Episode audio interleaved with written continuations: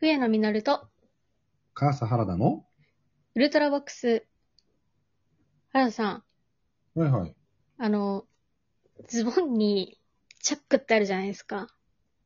あ、ジッパーとかジスナッージッパー、ファスナー、はいはいあ、そうそうそう。はいはい。あれだよ、社会の窓だよ。はいはい。あれ、俗にそうそうそう。あれさ、使う、使うの。使ってますかって話そうそそうう。。使う、使う。あのーうんジーンズの時ね。うんうん。そうそう。まあ、あとチ、チノパンとか、そういう時もそうだし、まあ、スーツの時も使いますね。はいはなるほどね。い。うん。な、なんでなるほ ど。いだっや、てなんか、まあ、 社会の窓っていうふうに言うか言わないかは 置いといて。使ういいでしえー使うん、あのね、ょ。うん。いや、私も使うものだと思ってたから聞きたかったんだけど、うん。なんまかあ、ねここに普段使わないからね。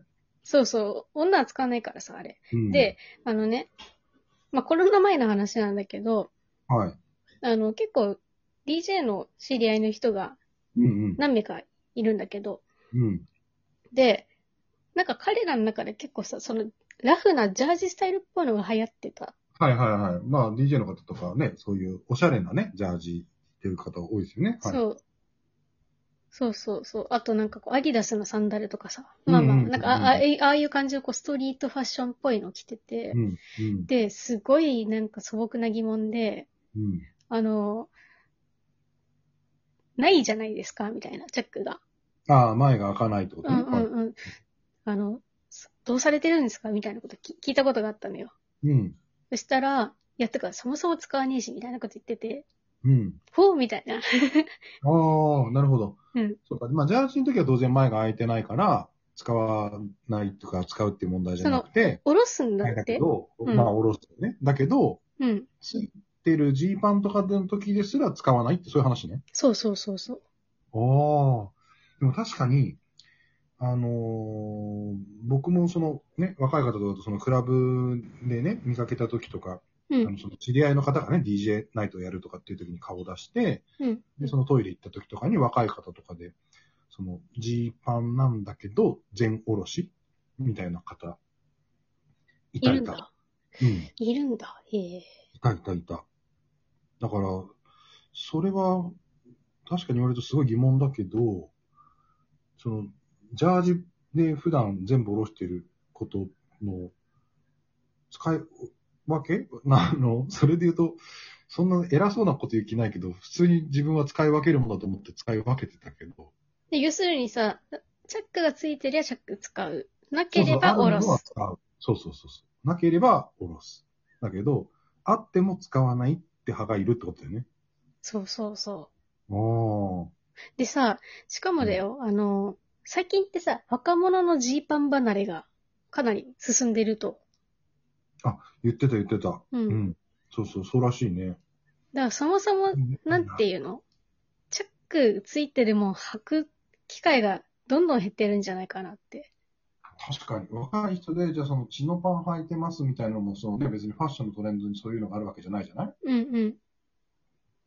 だからまあ、履いてないことはないけど、仮に、じゃあその、血のパンとかを履いたとしても、今の若い人は、やっぱりその、ジッパーを使わずに、社会の窓的には使わずに、やっぱ、その、ジャージと同じようなおろすスタイルで使ってる可能性あるよね。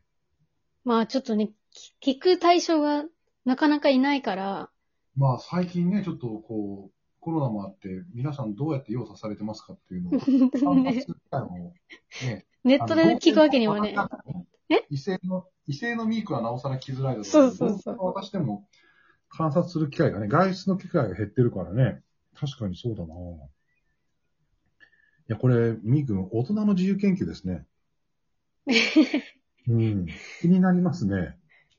いやこれ、でな、なんで、な、なんでというかさ、ほら、逆にこう女としては逆にあれいらないからさ、うん。な、なもんだから、あの、はもうある、そういう機能が必要で設計されてるものを使ってるものって思うわけよ、女の方方からすると。そうだよね。だって、いらないならやらなくていいよ。作る必要ない。だけど必要なんだよ。だから、あるんだと思って一応男性の服を見て納得して たのに、使ってない人たちがたくさんいるって話だもんね、そ周うりそにね。うそうそうそう。そうか。え、じゃあ社会の窓って、もう何異物もしかして。だからさ、社会の窓が死後になるんじゃないのああ、でもさ、今、みーくんに言われてハッとしたんだけど、うんその、あっても使わない人の方がさ、うん、若い人で、うん、まあ若い人の方が、まあよりアクティブに行動するじゃないうん、うん。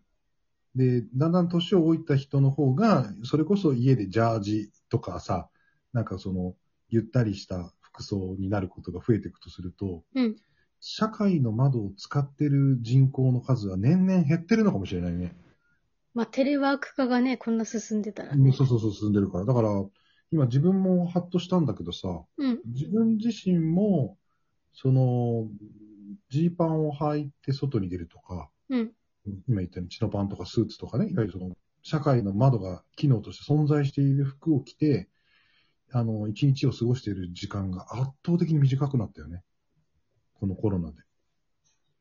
まず出かける日が限定されるし、うん、うん。出かけてる時間帯もね、そんなにほら夜遅くまで外にいることもないからさ、必要な要件だけ済ませたらまあ帰ってくるみたいな。その途中でトイレに行くときはまだ、あの、窓使用派としては使ってるけれど、うん、うん。これ窓使用派じゃない人で外出が少なかったらさらに使わないじゃない今まで使ってた人もうん、うん、うん。ジャージになったりとか、そのゆったりめの服をとか、で、おしゃれな方で、ね、ジャージだとか、そういう前が、窓がない服を中心で、外に出かけるときも着てる服の方が増えていけばいくほど、うんこれ、よくあの、ほら、携帯電話の利用者率みたいな右肩上がりとか、よくいろんなものってグラフにするじゃないですか。うん、うん。これ誰も調べてないんだろうけど、社会の窓を使わなくなったみたいな世論調査を、なんか、こっから先あと5年、10年やってったら、なんかいつか、社会の窓がなくなる日が出てくるのかしら。いや、だからさ、あのー今って、その、べ別の目線でさ、あの、うんだ男女の服の境目もなくなりつつあるじゃない。そうだね、ジェンダーレスになってますそうそうそようそね。ううんうんうん。わかるわかる。で、のそうなればなるほど、パンツとかも、そういうものを設けない。うん、前にね、空いてるものをうん、作らないことで、男性でも女性でも素敵な服だったら買うみたいなことになってったら、なおのこと窓なくなるね。ね、なくなるよ本当ね。みーくんすごいこれ問題提起で すよ。いや、まあ、そんな問題ではないとは思うんだけあど、もん問題、問題提起っていうか、 勝手に自分の中で、あのーええ思ってしまいましたよ。いや、なんか、いや、別に、け調査だっしたい。て、原田さん的にもさ、じゃあなくなったところでそんな困らないわけじゃん。おろせばいいだけだからさ。そうそうそう。だから問題解決方法は存在してるわけですよ。うん、ただ今までは、そうやってわざわざベルトを外して下ろすものでもないだろうと。そのためにこの社会の窓があるから便利みたいなことを信じて疑わなかった世代の方が多かったけど、え、下ろせばいいじゃん。ジャージだって普段下ろしてるんだからっていう人の方が増えていけば、うん要するに、その人たちがよ世界社会の中心になっていったら、マイノリティが社会の窓の派になっていったら、うん、これ減るかもしれないし、今、みーくんが言ったように、そのジェンダーレスなことを考えると、服のパターンだってさ、うん。